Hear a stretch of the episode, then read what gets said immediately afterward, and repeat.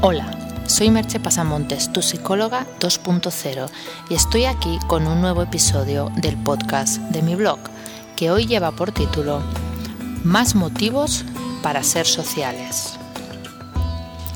Ya he hablado en algunas ocasiones de los motivos por los que vivir en sociedad y relacionarnos con los demás nos beneficia de múltiples maneras.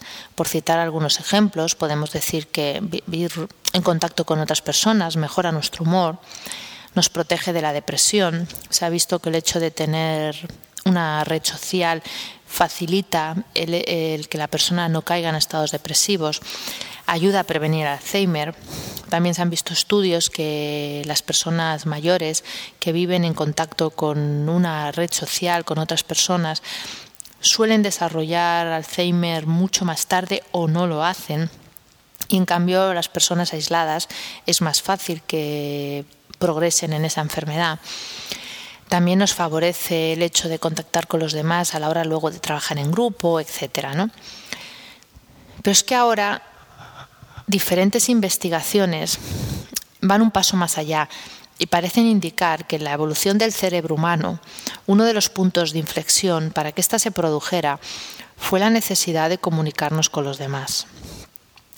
Esa necesidad parece ser que también provocó algunos cambios estructurales, como el hecho de que tengamos una gran cantidad de músculos en la cara, creo que son 30, y que con ellos podamos expresar un amplio rango de emociones y por lo tanto comunicarnos con los demás de un modo muy preciso. Además, toda esa necesidad de comunicación fue a su vez haciendo evolucionar el cerebro en complejidad. Había una hipótesis hasta hace unos años de que el, punto de inflexión en la evolución del cerebro humano eh, había sido el lenguaje, la aparición del lenguaje. Pero ahora parece ser, parece, porque todo esto son hipótesis y cuesta muchísimo, evidentemente, comprobarlas y que se sostengan, pero parece que que el, el lenguaje fue una parte, pero por el hecho de que teníamos que comunicarnos.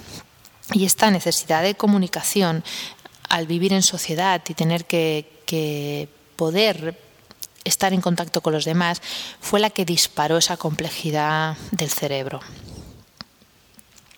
Pero aún hay algunos datos eh, interesantes que nos pueden ayudar a, de algún modo, a avalar esta hipótesis y la importancia del hecho de vivir en sociedad y comunicarnos.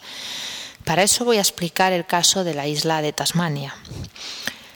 La isla de Tasmania fue pisada por primera vez por un europeo en 1642, el explorador Abel Tasman, de ahí el nombre de la isla. Eh, Abel Tasman encontró en ella un centenar de tribus primitivas, que se agrupaban en subgrupos de unos 50 miembros aproximadamente cada tribu. La curiosidad de los habitantes de Tasmania es que era la tribu, el pueblo más primitivo que se había descubierto en la antropología, que se ha descubierto creo en, toda la historia de la antropología, ya que estaban casi en el paleolítico. Em, a pesar de vivir en una isla, no sabían pescar, no sabían ir en canoa, no tenían lanzas, no tenían hachas de piedra y ni siquiera conocían el fuego.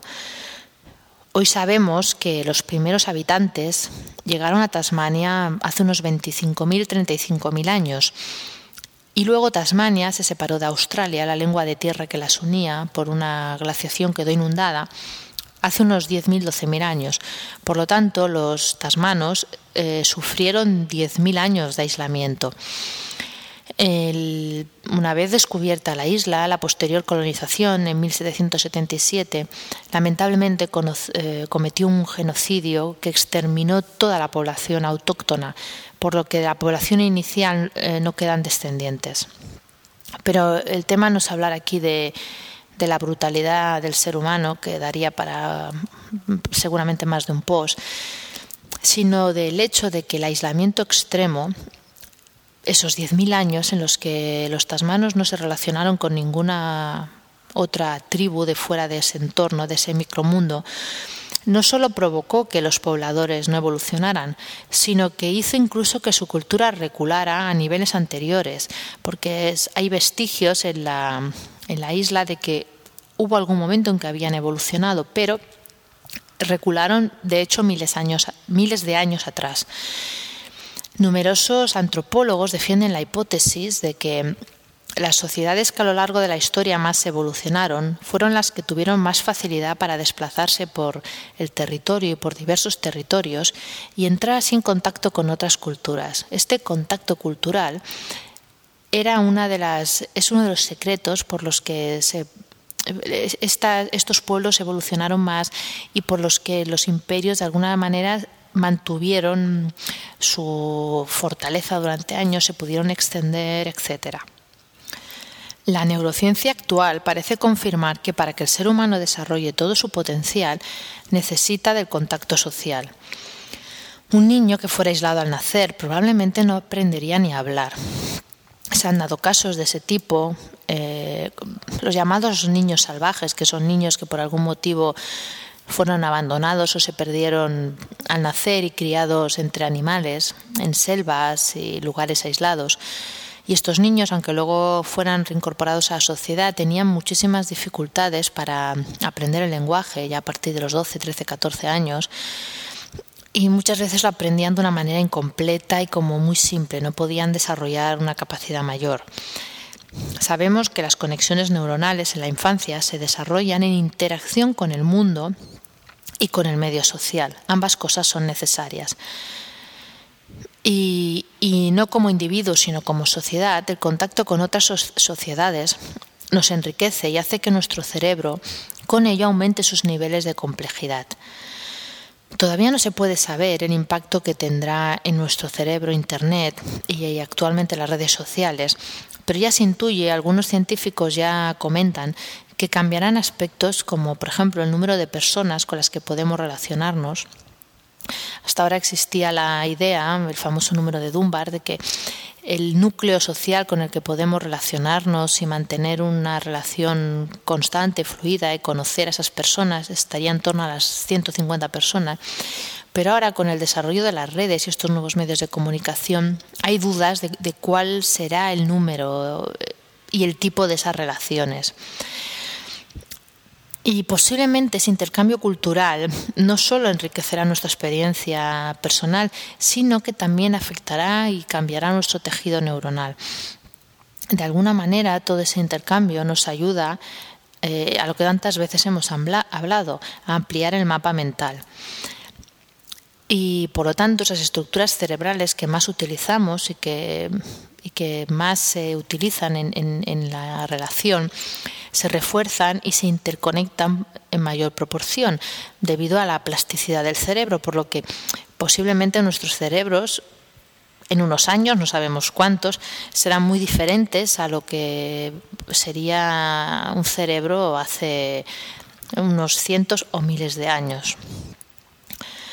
Por lo tanto, podríamos deducir de todo lo expuesto que las redes sociales pueden tener un impacto más allá de lo que se viene conociendo hasta este momento, que sería un tema más social y que se pueden usar de muchas maneras.